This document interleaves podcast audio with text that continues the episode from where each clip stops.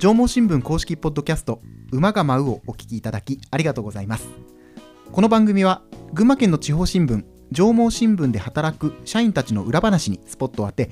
実際の取材現場や紙面イベントなどのエピソードを紹介していく裏方ラジオです。現場で奮闘するリアルな声を聞いていただき少しでも縄文新聞のことを身近に感じてほしいという願いが込められています。ご案内は営業局の日野原明と総務局の伊藤奈々です。よろしくお願いします。よろしくお願いします。前回は群馬県は伊勢崎市が生んだ歌姫ですかね、はい、リリさんに来ていただきました、はい、いやなんか最年少のゲストとは思えないぐらいしっかりされてて。あ確かに。あのジングル作っていただいたんですけど。すごかったです。なんか本当に今お願いしますってこちらからも、うん、その場で依頼をしたらなんか数分鼻歌を歌ってもうじゃあこれでって撮らせていただいてすごかったです。配信には収まらなかったんですけれども今馬が舞うのサウンドロゴがないんで愛さんに無茶ぶりされたところからの私がありますみたいなことだったんでじゃあこっちもすいません。無茶ぶりさせていただきたいんですけどって言って本当に無茶ぶりですよね。ノリでねサウンドロゴまあ本当この後流れますんで、はい、あこれはリリさんという方の声なのねと気になった方はサブスクなどでもいろいろ聞けますので聞いてみてください、はい、で今日のテーマなんですけれども、はい、イベントの裏話ということになっております、はい、縄文新聞関連のイベントには欠かせないアナウンサーの方がゲストです。伊藤さんどなたでしょうか？はい。今回はですねフリーアナウンサーの奈良則恵さんにお越しいただいております、はい、満を持しての登場といったところでしょうかね、うん、まあ、我々は基本的に裏方なので、まあ、舞台上でいろいろゲストの方そのイベントのゲストの方などとやり取りしている奈良さんからいろんな裏話を聞いたりとか今までどんなねお仕事を一緒にやってきたとか、はい、そんな振り返りというか、そんなトークを広がっていけばいいなと思ってます。はい。あと最近なんですけど、まあ、私勝手に奈良さんってどんな人って聞かれると、はい、まあ群馬のアンミカさんみたいな感じっていう答えを勝手にしてるんですけれども別にそれ変な意味は全然なくて 超ポジティブなんですよ。めちゃくちゃ元気になれる、うん、うんうん、っていうのももうそのいろいろねお仕事をするとか、まあ、普段を過ごす上でポジティブに生きることでいろいろなこう運が回ってくるみたいなそんなことを、まあ、以前準備の時おっしゃっていたんでなるほど。そのあたりも含めてお話ししていきたいなと思いますけど原、はい、さんの印象どんな感じ？でも確かに本当に明るくて元気で、どんな時もなんか入りの時からもう場の雰囲気を明るくしてくださる方だなっていうのはすごい印象に残ってます。確かにふわっと明るくなるよね。うん、ねこんにちはって入ってくるだけでね、こんにちは奈良ですってなりますからね。はい、はい、というハードルをめちゃくちゃ上げて この後お迎えしていきます。はい、はい、それでは、えー、奈良さんを交えてトークしていきましょう。馬が舞うスタートです。馬が舞う馬が舞う馬が舞う。縄文新聞公式ポッドキャスト馬が舞う。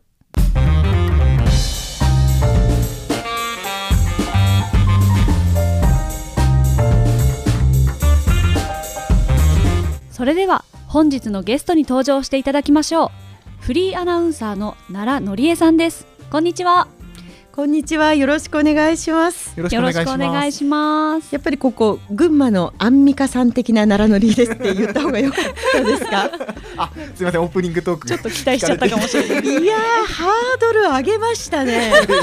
一気に上げましたね 日野原さん。すみません。まあね、いや頑張ります。の方もわかりやすいように。はい、そうですね。あの皆さんのご期待に応えられるように一生懸命お話しさせていただきます。どうぞよろしくお願いいたします。よろしくお願いします。じゃあ早速プロフィールをはい。プロフィールをお伝えさせていただきます。奈良則恵さん、NHK キャスターを経てアナウンサーでお仕事をされていらっしゃいます。はい、FM 群馬などで番組を担当されていらっしゃるということで。司会のお仕事は1700回以上数えているということです。縄文新聞社では130周年式典などさまざまなイベントなどで司会をお願いしています。さらにプロボノ活動として群馬イノベーションスクールの事務局を担当。また早稲田大学ビジネス・ファイナンス研究センターにてエグゼクティブ MBA プログラムを修了ということです。はい、改めてよろしくお願いいたします。よろしくお願いいたします。ちょっとプロボノって聞き慣れない言葉が出てきたんですが、うん、はい。これボランティアの中でこう専門的な自分が持ってるこう分野でのボランティアのことをプロボノって言うんですね。で私はあの自分自身がこう話すお仕事をしているということで、話し方教室などもあの年間 NHK 文化センターで120本ぐらい担当してるんですが、まあ、そういうところでプレゼン指導というのもあったり、はい、えー、まあ、そのプレゼンってこうビジネスプランを発表するっていう時にとても大事な作業ですよね。はい、ですからそういったところのこうご指導をさせてもらったりとかあとはあの皆さんお若いから精神的支柱として何かお悩み相談がある時にというようなそんな立場で世話係のようにあの事務局を担当しております。はい、そんなあのボランティア活動プロボノと言っております。はい。もうそれもねライフワークみたいな感じに、ね、そうですね。今あの9期生までなんですね、ありましてこれ田中仁財団が、あの行っているビジネススクールなんですけれども、約300人の人がもうこのビジネススクール終了されていて OBOG が今 GIS 群馬イノベーションスクールで GIS と言っておりますがこのカンファレンスアドバンスということで自分たちで勉強会を立ち上げようという準備をしていてまもなく立ち上がると思います。はい、まあ、一応その他でいくと、うん、当然、ね、FM 群馬でキャスターという形でそうですね。もう10年になります。はいあの皆さんから奈良さんの声がこう聞こえてくると癒されるよって言っていただくと本当嬉しいんですけれども、ええ、でもニュースってこうね癒されるニュース少なくて いつもこう辛いニュースとかがあると本当にこう淡々と読むのがたまに胸が締め付けられてね辛い時ってあるんですよ、え、でもニュースって自分の感情を入れるものではないから、その辺はイベントの時とニュースの時とというふうに話し方は分けています。はいそのお仕事のね秘訣みたいなのはこの後じっくりお伺いしていこうと思うんですけれども、はい、そもそも、まあ、うん、オープニングトークのところで、はい。えー、縄文新聞関連のイベントには欠かせない奈良さんみたいなご紹介させていただいたんですけど、うん、そもそものきっかけみたいなのっていうのはどこだったんですか？これはですね、え私は縄文新聞社さんに育ててもらったと言っても本当に言い過ぎではなくて、えええーとね、一番最初はもうもう何年前というのは 年齢の関係もあってなかなか言いにくいんですけれどもみなかみの砲台木のスキー場で。ええ夏にキャンプがあったんですよ。はい、はい、キャンプのイベント。キャンプのイベント、でその司会をさせていただいたんですね。そからだったんですはい、えー、キャンプということで、まあ例えばカレー作りとかね、えー、えー、それからキャンプファイヤーとか、はい、うん。まあそんな一日を通してご飯を美味しく食べて、はい、キャンプを楽しもうというイベントの司会が私の多分スタートぐらいかなイベントの。そうですね。イベント MC の。はい、でその時に今でも印象に残っていてこれが多分私がプロとしてのなんか洗礼を受けたなと思ったのは夏のキャンプってお二人もキャンプします？はい、そうですね。まあ、行きます？イベントが多かった。ですけど。あ、そのイベント もイベント。じゃあ覚えてらっしゃるかもしれないけど、雷とかね、急な豪雨とかありますよね。8月の頭でしかも山ですからね。そう。なの。でその時もですね、やっぱりあの突然天気が変わって、でお客様まあどうしようとこう不安な顔になってきて、でもちろん私自身司会者だけれども、えどうしたらいいの？この後原稿にはないね、何かアナウンスが必要かもと思ったらどんどん不安な顔になってしまって、はい、でその時に皆さんこうインカムといってイヤホンでそれぞれのこう情報がトランシーバーのようにこう伝わるようなこう内々の会話ができるようなあのシステムがありますよね。それであのイベント会社の方が奈良さんが不安な顔してたらみんなが不安になるよ笑顔とかってすっごい怒られたんですよ。今だから話せるんですけど。で縄文新聞社の方々ってみんな優しい方だからなんか心の中で「奈良ちゃん怒られてる頑張れ」ってこう思って 応援をしてくれていたらしいんですけど、あっと思ってそうだ私が不安になったら皆さんがね本当に心配になってしまって楽しむはずで来ているキャンプが楽しめないと思って、多分自分の中で意識がぐっと変わってそこからこうあプロとしてどういうことをしていったらいいのかとか、お客様へのアナウンスの心がけみたいなのを教えていただいた。ですから縄文新聞さんのイベントで私はそのプロになれたんだと思います。そうなんです。そんなところからもうスタートして一気に一気に今の話にしますか？それとももう少し振り返りますか？まあ気づけば気がつけばそうすですね。だから司会として、えーもちろんあのお仕事ご一緒させていただいておりましたけれども例えば料理研究家の先生がいらっしゃる時に、はい。司会進行だけでなくて、ええ。途中でトークショーできるというふうに言っていただいて、トークショーやったことがないけれども対談してみようなんていうふうに、あのー少しずつこうスキルを上げていったんですよね。でその先にあったのが多分この後日野原さんからもお話があるかもしれないし伊藤さんもよくご存知のエールという女性の方のためのこう元気になるサロンというね、ビッグゲストが来るイベントの対談の司会というふうになっていきました。そうですね、はい。エールの MC っていうのもだから立ち上げ当初から。そうですね。今振り返るとええ。立ち上げる、まあ、前にその、来年こういうのがスタートするんだけど奈良さんできますか？というふうにその当時の担当の方が、はい。まあ、私の育ての親のお一人でもいらっしゃる方が声をかけてくれたんですよね。でうわーすごいぜひやらせてくださいとか言いながら、はい。その時はもう有頂天に喜んでいただけなんですけどえまあ始まったらビッグゲストばかりで鍛えられましたよ。え そそエールでの洗礼みたいなのって最初あったんですか？ありました。だってお一人目のゲスト夏木マリさんですからね。すごい。伊藤さんどう思います？いやなんかもう緊張して何も喋れない気がします。いやもう打ち合わせの時に 本当に緊張してちょっとお打ち合わせの時にわからないことがあってこう悩んでいたら「うん奈良さん話聞いてる?」ってこう突っ込まれてえあ考える時間もなく夏木マリさんにえー集中しなきゃいけないんだみたいな感じで本当に90分なんですねエールって対談が。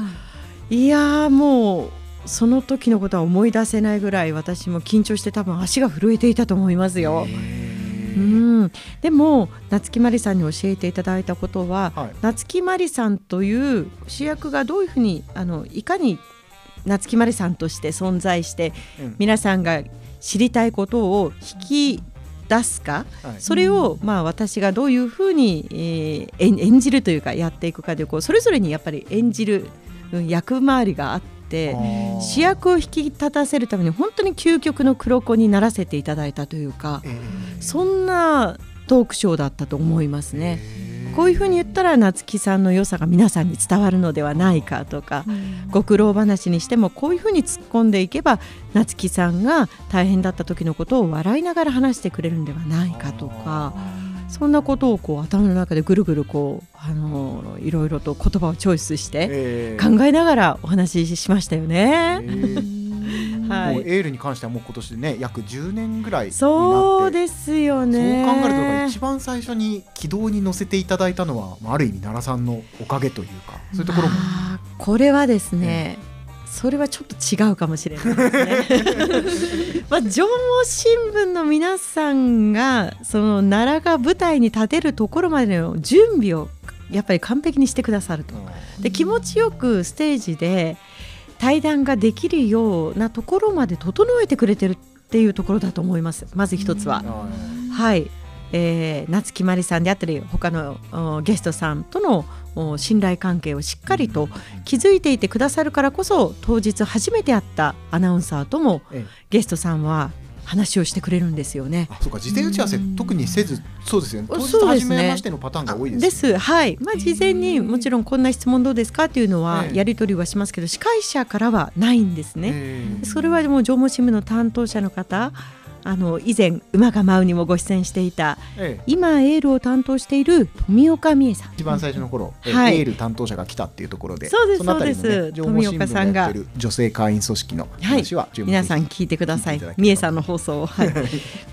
そういった信頼関係がしっかりできているからこそだと思いますね。ええそしてもちろんあの伊藤さんもねその時の回におっしゃってたけど自分が聞きたい時もなかなかこう担当で離れられなくて聞けない回もあるんですよなんて受付の方がいらっしゃって、お客様を気持ちよくこうホールへとご案内してくれる方が縄文新聞社さんのスタッフの方がいるからこそ、空気がいい形で多分エールって運営できてて、はい、お客様が楽しんでてそれが成功につながってると思う。いやありがとう。ありがとうございます。本当そうなんですよ。ね、今年に入っていくと、うん、直近だとね市川海老蔵さんのお母様はい堀越公子さんそうなんです私ね全然こうあの歌舞伎の世界って敷居が高すぎて、えーあの雲の上の存在というイメージだったんですね。伊藤さんはお若い頃というか今も若いけどミュージカルとか高校生の時になさっていたから、はい、多分舞台とかお好きで見に行ってるから、あまりこう歌舞伎でがどうっていうんではなくその舞台に対してはこう身近というか親和性がね、ねはい、ある？なんかちょっと見てみようかなって思ったらフラットチケット取ろうかなって、うん。ね、チケットサイト見るくらいにそうですよね。思います。私ね本当チケットの取り方もわからなくて。というぐらい、もうドキドキでどうしたらいいのかなってもうこのキャスティング決まった時からかなりあの三重さんすごい方をキャスティングされましたね と思っていてですね。でなんとか初めね本当伊藤さん私チケットも取れなかったの信じられないでしょ？ところが日野原さん、はい、なんと月に1回歌舞伎座に歌舞伎を見に行くようになって今月も行って。えー、あの桟敷デビューもしたんです、そのぐらい今ハマっていて、えー、こう人間模様とか、はい、あと舞台ならではのこう間の取り方とか勉強が多いですよね。そう仕事で結構学ばせてもらうというか、えー、あの知識を増やさせてもらってるっていうの多いのかなって思いますね。まあ、もちろんあの当日話をする時に私歌舞伎行ってますとかっていうことは言わずに、えー、これはもうあのその時堀越公子さんも出ずいらずが大事よって教えてくれたんですけど出しゃばりすぎずだからといって引っ込みすぎずっていうこのバランスが大事って堀越公子さんが対談の中でおっしゃっていたんですけれども私もあの対談する時に心がけてるのはあんまりこう出しゃばってゲストの方がお話しすることを先取りするような知ったかぶるってことはしないようにしてだからといって知らない無知識でいくのではなくできる限りの準備をするっていうことをいつも気にかけてます。なるほど。いやこれそのまま私たち勉強になります、ね、本当にそうですね。嬉しい。えー、そうだ、はい、そうですよね。相手に気持ちよく話していただくためにみたいなね、うん、あそういった意味ではそうか。奈良さんも裏方みたいな側面が当然ね。もうね究極の黒子裏方だと思っているんです。で日野原さんもエールをご担当ご一緒にしてくださって、スタッフで担当してくれていたのでその時に私はあの日野原さんにね伊藤さんすごく助けられたことがあるんです。そうなんですか、うん、あのね大地真央さんの対談の時、はい、日野原さん覚えてらっしゃいます？大地真央さんとにかくもう準備はしたいんだけれども、はい、どこから手をつけていいのかわからないぐらいのキャリアなんですよ。うそうですよねそうで私のねちょっとしたこう勉強ではもうもう計り知れないほどのいろんなことをご経験されていて、で何が印象に残ってる作品かとか探っても探ってもうまく自分としてはこうなんだろう手応えがないまま準備が過ぎて当日になってしまった。うん、で当日お話をする本当に直前にマネージャーの方と、はい、例えば印象に残っている舞台って何ですかというのをもう一度具体的にこう聞いていった時に上がった作品一つ一つが私が準備していたものを全部外していたんです実は。そうそれで日野原さんに「日野原さんちょっと調べてもらえますか?」ってその場で調べてもらって、でも私多分開演直前までですよね。もう勉強ではないけど日野原さんがその出てくる情報を短くまとめてくれて奈良さんこういう作品です。大地真央さんはこういうふうに演じられてましたって全部私に言ってくれたの。それで90分多分私は乗り越えられたんではないかなっていうあの直前まであがいあがいたというかもうやっぱりこう皆さんがその自分事として助けてくれるっていう縄文新聞社さんのチームワークに私は助けられたなって、うん。うん。なんかそんなことを懐かしいですね思い出します。ブーってあの、うん。ベルが鳴って幕が上がっちゃえばもう始まっちゃうんですけどね。始まるまでに実はこういうバタバタがあったりもバしますタバタだらけですよね。いろんなことが起きますね確かに。でもできる限りのやっぱり準備っていうのは最後までこう悪あがきしてでもあのやって臨みたいというのがええ。もうせめてのものを私のこうあのゲストの方へのこう気持ちというかうん。ホスピタリティだと思っている。はい。やってもやっても足りないですけどね、ええ。超一流の人ばかりだから。えじゃあそうなってくると、はい。奈良さんのこの理想とするアナウンサー像とかなんかそういう、まあ、もちろんお仕事をする上で心がけてることってさっきからもちょっといただいてますけれども、はい。なんか理想のアナウンサー像みたいなのってなんかあるんですか？そうですね。理想のアナウンサー像ね。日野原さんはご自身のお仕事で理想のっていうのはあるんですか？ああそう言われてるの難しいですね。あの日野原さんは大学時代にこういうこうラジオ放送に近いようなこととかイベントとかっていうのはやってらしたんですか？私ね一応うん。二十歳の頃かな、あの大学生がしゃべるラジオみたいなので FM 世田谷でええ週にいあ月に2回か。あ。1時間番組みたいなのを2回やったんですよ。本 本当にそうなんですね。プロでも何でもね本当にその辺の大学生が喋ってる。でも一応公共の電波に乗せてもらって。うん。自分で台本も作ったりして。そうですそうですなるほど。あの伊藤さん日野原さんの台本ってねすごくこう話し手の気持ちに立った寄り添った台本なんですね。ねえきっと何かそういうこう黒子的なことをやりがいを感じてうん。メディアでやるやりたいそういう理想の何かがあるのかなってずっと思っていたんであやっぱりそういうベースがあったんですね。そうか私が直で担当した案件だと去年ですか、ええ。村雨辰正さんのトークショーみたいなのでねありましたあねりましたね。健康のセミナーでね。そうそうそうそうそう。そうそう懐かしいねそういや奈良さんだったらこういう質問するだろうなっていうことを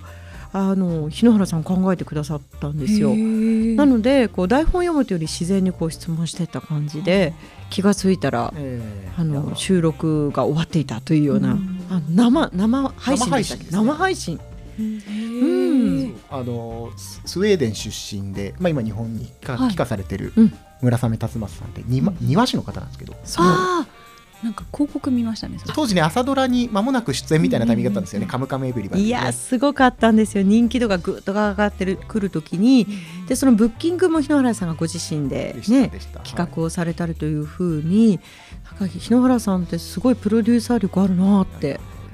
思っていました。なんか理想の方がいるのかなって。あとはあれですよポテチ、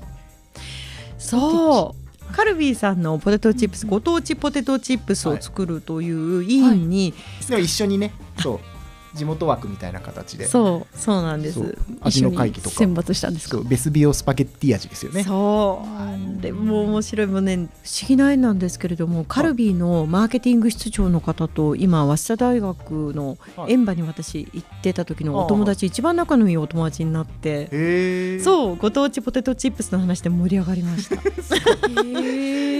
ろいろつながってくるんですつながるんですよ縁って不思議だなって思います。へやっぱり今後自分とするとえその縁を大切にしていきたいなって思いますしえはい。私あの今はすごくこう元気でいて今はっていうかずっと元気なんですけどさすがにねコロナの時にはい。2日間で50本ぐらい、ええ。あの仕事のキャンセルが電話が鳴りっぱなしだったんです。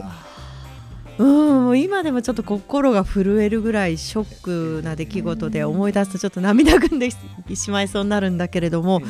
でその時にもう一回自分のプロフィールをこう確認したらそれまでは私は自分の、まあ、そこそこ皆さんにねあの奈良さんならいいんじゃないのかなって思ってもらえた、まあ、いわゆる実力でお仕事いただいてたっていうこういい意味での自負があったんだけどこれって皆さんがあの私に与えてくださったお仕事なんだって自分の実力っていうより皆さんが期待をしてこれだけ与えてくれたんだっていうのを初めてこう自分のプロフィールを見直した時に、あのご縁を大切にして一つ一つ今に集中をして昨日より一歩でも前進できるアナウンサーでいたいなっていうそういう理想像を先ほどの理想像の話でいくと、理想像というのを自分で作り上げました。うん、コロナがきっかけでしたね。で仕事が99%キャンセルになったのが本当にきっかけかもしれないですね。リリアルのイベントとかがね軒並み。そう。なくなってしまって、はい、それはもう皆さんイベント業界の方は皆さん同じ苦しみ、うん、それこそあの私は司会者だけれどもそのイベントを主催する方にしてみれば、うん、もっと辛い苦しみがあったと思う。でもそれを新しいこう形で例えばオンラインでするとか、うん、配信でとかというふうに新しいこう形に変えていったっていうところではあの皆さんピンチをチャンスにお買いになられたんだろうなっていうそういう姿を見させていただいたっていうところで、はい、私にとってのこうポジティブに生きるヒントとかもし自分自身が今どうどうしてこういう生き方をしてるのかっていうところにはあの時のピンチをチャンスにっていうなんかその一言っていうのが自分を支えてる気がする。はい、やっぱりそうやってね、大変な時も乗り越えて、はい、いや本当大変でってんじゃなくて、悲壮感じゃなくてねポジティブで乗り越えてきていると。あの最近私はあのオンラインサロンをそのまさに自分のオンラインサロンというのを始めたんですけど、それも、えーと、コロナになってお仕事がなかったからじゃあ何かできることというので今までみんなにやった方がいいよって言われててずっとこう先送りになってたオンラインサロンを始めたんですね。でその時に会員になってくださった方が奈良さんのポジティブナラティブをみんなに届けてくださいってこう言っていただいてそれが結構心の支えになっていてナラティブだ元気でいいよみたいな。でもから元気じゃなくて本当に元気じゃない時は元気じゃない自分も受け入れるって大事だなって思います。ナラティブもあの 商標登録がねししなくちゃかな。はい。なるほど。そんなこと思ったりします。えー、せっかくなので、はいうん、今日ちょっと奈良さんがいらっしゃいますよっていうことを言っていたら、はい、周りのところに声をかけていたところ、えー、お悩みが寄せられました。でここからはちょっと冒頭ね、はい、お話をさせてみました。ポジティブに生きる秘訣というところで、うん、群馬のアンミカさんこと って言っちゃっていいかな？まあいいいいでしょう、はい、頑張ります。はい。群馬県の、えー、ポッドキャストネーム中之条の最終ラインさんから、えー、県内在住の20代です。年末など仕事に追われて忙しくなると考え方がネガティブになってしまいます、まあ、今はまさにそんな感じですアドバイスなどいただきたいです。というちょ結構深刻っちゃ深刻な。やっぱり仕事が立て込んでくると追われちゃうとこうどんどん余裕がなくなってきてみたいなそういうことみたいですけれども。仕事に追われるほど仕事があるって恵まれてないですか？なるほど。うん。私はあのありがとうとかありがたいっていう言葉が大好きで、えー、あれあるにほらがたしじゃないですか、はい。はいで本当にあるっていうこと自体難しいことだと思うんですよ。なるほど、うん、それがあるっていうことはすごく幸せなんだなっていう。あともう一つはその俺仕事に今追われてる俺みたいなのをちょっと、ええ、あの俯瞰するというか、あの利権の権って言うんだけれども、え、少し離れたところからこう見て、そんな自分頑張れって自分を応援してあげるみたいな。自分こんな追われてるのに頑張ってるよなみたいな、そんな風に少しこう離れたところから見るとか、はい、そういう時こそやっぱりね自分で自分を応援するって大事だと思う。こんなに頑張ってるよ俺こんなに割れてるのに一生懸命前向きにやってるよすごいよ頑張ってるって自分自身でやっぱり応援するって大事だと思います。すごい。うんレスポンス早いね。早いですね。素晴らしい。普段から考えてないとなかなかね出てこない。音速でしたね。多分私もそうやっていつも追い込まれながらやってるのかもしれない。うん、でもすごく幸せだと思う。そんなにたくさんお仕事があるって、うん、そのことに感謝をすると、いつしか自分ってこんなに大変なのに。追われてることに感謝してる自分すごいななんてね、思ったりして、うん、でもとってもお仕事に前向きにあの取り組んでいらっしゃるんだろうなっていうのがこの質問から感じました。頑張ってください。ありがとうございます。中野城の最終ラインさん奈良さんからの温かいメッセージをいただきました。はい。中野城の最終ラインさんありがとうございます。伊藤さんのところにもなんかあれですか？はい。ちょっとあのポッドキャストネーム聞いてこなかったんですけど、ええ、今向かい合っているお仕事が自分に向いていないんじゃないかっていうふうに悩んでいる方からそういう時どういうふうに前を向いていったらいいのかっていうふうに悩んでしまって、なかなか朝起きることもな、うん、ああまた一日が始まっちゃうなって思っちゃうんですっていう声があったんですけどそんな時にはどんな声をかけたらいいのかなと思ったんですけど。ありがとうございます。伊藤さんはちなみにそういうことはある、はい、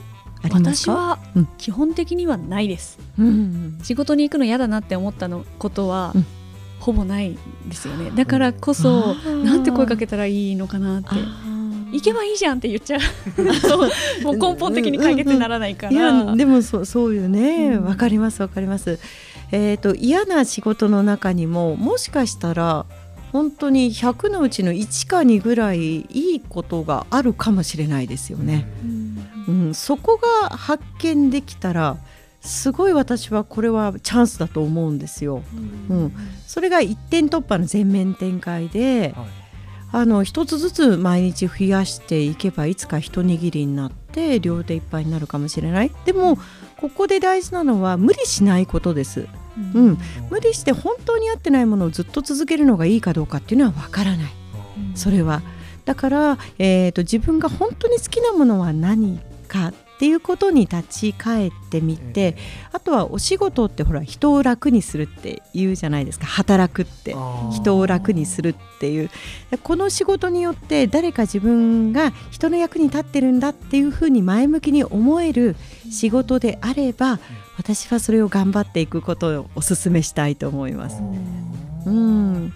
もやっぱり続かないこれでもう憂鬱になっちゃってがずっとであればそれは転機と捉えて違うもの？自分の好きなこととか何がいいかなっていうふうに考えるきっかけになるんじゃないんですかね。その兆しってすごく大切で尊いと思います。嫌だなっていう気持ちも大事にしてほしいと思う、うん、そこにヒントがある。じゃあ一回立ち止まれたっていうところに。大切。うん、うんそれをねそのままこう蓋をしたまま次に行こうとすると多分いつか心が爆発しちゃうから、それをまず受け止めるって大事だと思いますね。そう。いいところいい思いも、嫌だなっていう思いも全部目を向けてそうそう。一つ一つ大切にしていくっていうことですよ、ね、あ大事だと思います伊藤さんおっしゃる通り。書くのもいいよね。ちょっと書いてみるとど。こが嫌とか100書こうと思ったら100は書けないかもしれないし100書けたら奈良さん100もありましたよでもいいですし そうそう吐き出すって大事だと思います。ありがとうございます。答えになってました？なってました。なってました。これは伊藤さんから伝わるんですか？ね。配信を聞いてくれるんですかね？聞いてもらいましょう。はい、ぜひぜひお願いします。ありがとうございます。まあ一応このような形でね、はい、あのお悩みもいただきましたので、うん、他にもなんかおお悩みあれば随時、えはい、ウマアットマークの方にねメールいただければ、はい、もしかしたらちょっとね奈良さんに今後お悩み相談のコーナーとかお願いするかもしれません。ありがとうございます。私でよければお手伝いさせてください。ありがとう、はい、いや本当に素敵な回答でした。えありがとうございます。ありがとうございます。まあ今日本当にバーっと話していったんですけれども、はい、結構もう本当にあっという間に時間ですよね。すごいすごい。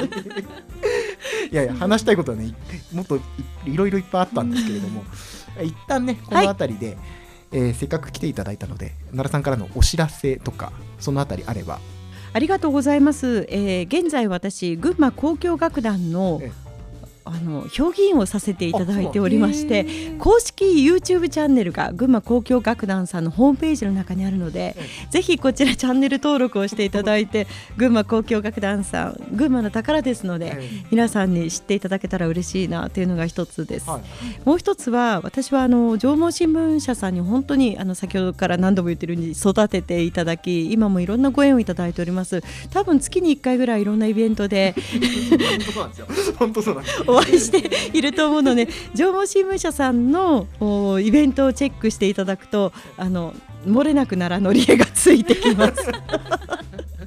はい、でも私あの情報新聞社さんのそのお若い方とも最近ご一緒していて本当に皆さんが楽しそうにお仕事していて好きを仕事にできるいい職場だなっていうふうに思っています。今回のポッドキャストもそうですしでいろんな方がかかって新しい取り組みをしていくというのにこう上司の方がやってみなはれではないけど、やってみたらってこう言ってくれるっていうこの風土って素晴らしいなと思っていて。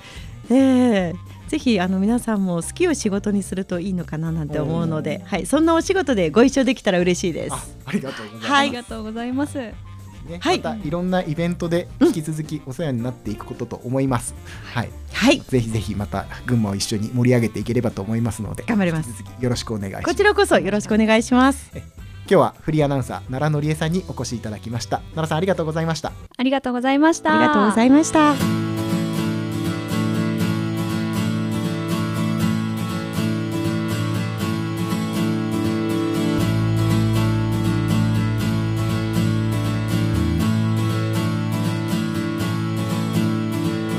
上毛新聞公式ポッドキャスト馬が舞う。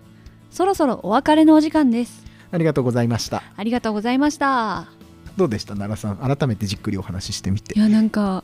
結構イベントのスタッフしてる時にうん。司会で来てくださってる方っていう印象だったんですけど、ご本人を主役にしても本当に気さくでうん、お話上手な方でもうなんかどっちが MC だかわかんないなっていう。もう気配りも全部奈良さんがやってくださった回だなっていう。そうだね。はい、なんか褒められて俺照れちゃってるし。ね。めっちゃ照れてましたね。本当に。こんなに照れて大丈夫かな日野原さんって。全然喋んなくなっちゃったな本当に。ええ。ただただ戸惑って、ええしまっておりました。ええ。反省であの映像が見れたらめちゃくちゃ照れ顔の日野原さんがお見せできたと思うんですけど。え精進します。ですので、まあ、いい、はい。もうそんなところでいいですか？大丈夫です。からかい終わりました。まあ、またね、次以降も、まあ、何からしらの形で、奈良さんとはまた一緒にお仕事していくことになると思いますので、ですね。え引き続きよろしくお願いいたします。はい。奈良さん、改めてありがとうございました。ありがとうございました。えー番組ではですね、えートークテーマも含めて、あとお悩みですね、はい。募集してますので、ご意見ご感想と合わせてメールで募集しています。こちらすべて小文字で、馬アットマークライジンドットコム、uma アットマーク raijin.com こちらまでお気軽にお寄せください。ツイッターのハッシュタグですね、こちら、ひらがなで馬が舞う、お気軽につぶやいてください。また、お聞きいただいた後の温かい評価やレビュー、こちらもお待ちしております。待ってます次回ですが、わはいまたゲストを招いてはいトークしていければなと思っておりますかりました。次回もぜひお楽しみに。ここまでのお相手は、縄文新聞社営業局の日野原明と、総務局の伊藤奈々でしたありがとうございました。ありがとうございました